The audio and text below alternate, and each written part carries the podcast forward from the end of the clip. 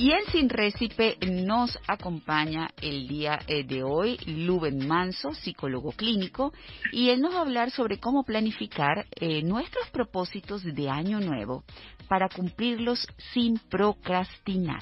Buenos días, Luben, gracias por estar con nosotros. María Laura, buenos días. Un verdadero placer, muy agradecido por estar contigo y con tu gentil audiencia. Igualmente. Luben, ¿cómo es eso de organizar? ¿No se puede organizar este, lo que son nuestras intenciones, este, ya que estamos finalizando el año y comenzando el otro, y evitar, pues, no cumplirlos precisamente por procrastinar?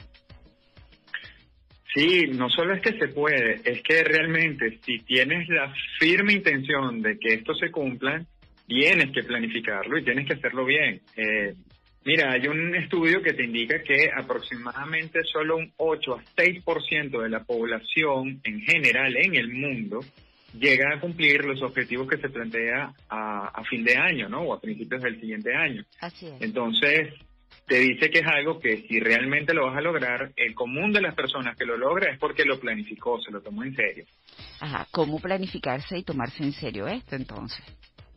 Mira, además tú lo estás mezclando con algo importante, porque el problema muchas veces la gente se queja, no, mira, yo lo planifico, yo lo, yo lo, yo me lo propongo en serio. El problema es que procrastino, eh, postergo, no lo hago, a los tres meses ya se olvidó todo. Entonces, yo normalmente con los pacientes que tienen problemas de procrastinación utilizo ocho fórmulas que son claves y dependiendo de cada quien, pues cada quien sabrá hacer énfasis en el que más le convenga. Lo primero, primero, primero es saber si estás en la montaña correcta, es decir, si este objetivo realmente es un objetivo para ti, si estás conectado con él. Luego tienes que dividir el elefante. Acuérdate que la mejor manera de comerte un elefante es bocado a bocado. Si no divides la tarea, la tarea te puede parecer muy abrumadora y te puede arropar. Luego, esto es importantísimo, hacerte de un buen ambiente, eliminar las distracciones. Hoy en día, uno de los grandes enemigos de los objetivos son las redes sociales. Eh, te interrumpen a cada rato. Saberte hacer un ambiente propicio es importante. Usar la ley de la asociación a tu favor. Esto es, rodéate de personas que te ayuden a cumplir tu objetivo, gente positiva, busca buenos mentores, gente que ya tiene los resultados. Luego hay un punto que es clave, es saber exorcizar el perfeccionismo de la gente.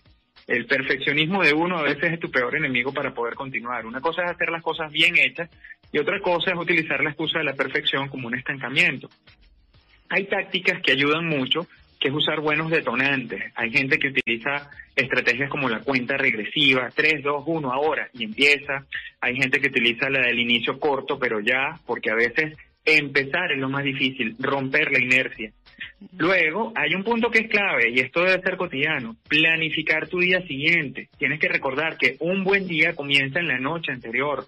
Eh, planificando las cosas del día siguiente y acostándote a la hora que es, la hora que te va a permitir descansar. Cuando yo hago eso, Luben, es cuando mi día resulta más productivo y más eficiente. O sea, eso yo creo que de todas las cosas que ha dicho, el eh, rodearse de gente que lo pueda a uno apoyar y le pueda servir de impulso y por el otro lado planificar el día siguiente son cosas fundamentales. Claro, es súper importante porque así, primero, programas tu cerebro para el día siguiente y segundo, descargas tu cerebro de los pendientes y eso disminuye la ansiedad. Y te deja dormir mejor. Te deja dormir. Muchas veces la gente tiene un bajo nivel de desempeño porque no ha descansado bien. Saber descansar es el truco de un buen desempeño.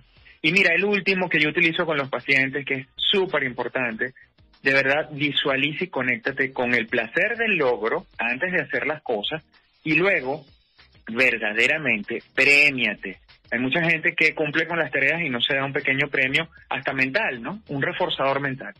Si haces esas ocho cosas, eh, vas a estar a favor. Si notas que te cuestan demasiado, oye, vale la pena que te asesores. Sí, yo creo que también uno tiene que buscar eh, la información de las personas que saben para con esas herramientas hacer más fácil el camino y el trayecto que nos va a llevar al logro de ese objetivo que nos hemos trazado. Pero algo que también dijiste al comienzo, creo que es fundamental, Luben, y es el hecho de colocarse metas realmente eh, válidas, realistas, ¿no? Así es, eso de estar en la montaña correcta es súper clave, porque tú sabes, ¿no? Aquel viejo dicho que dice que hay gente que sube y sube y escala la montaña para darse cuenta que están en la montaña que no era. Eso es lo primero que no te puede pasar. Y luego, eso de las, las, los objetivos realistas es súper importante que tú eh, realmente te pongas metas divididas fáciles de cumplir para ti en un principio y este que sean fáciles de controlar, de, de llevar, de tu poder visualizar constantemente tu progreso. Eso es un truco importantísimo.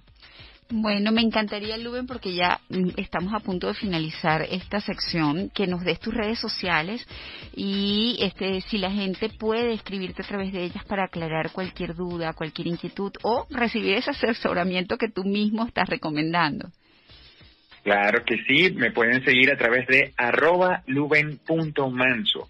Luben con B alta o B labial y manso con Z, arroba luben.manso. Bueno, muchísimas gracias a mi invitado, eh, Manso, psicólogo clínico, que nos acompañó brevemente el día de hoy para eh, enseñarnos a planificar este, nuestros propósitos eh, para el año que está por comenzar y así pues también tener la posibilidad de cumplirlos sin procrastinar.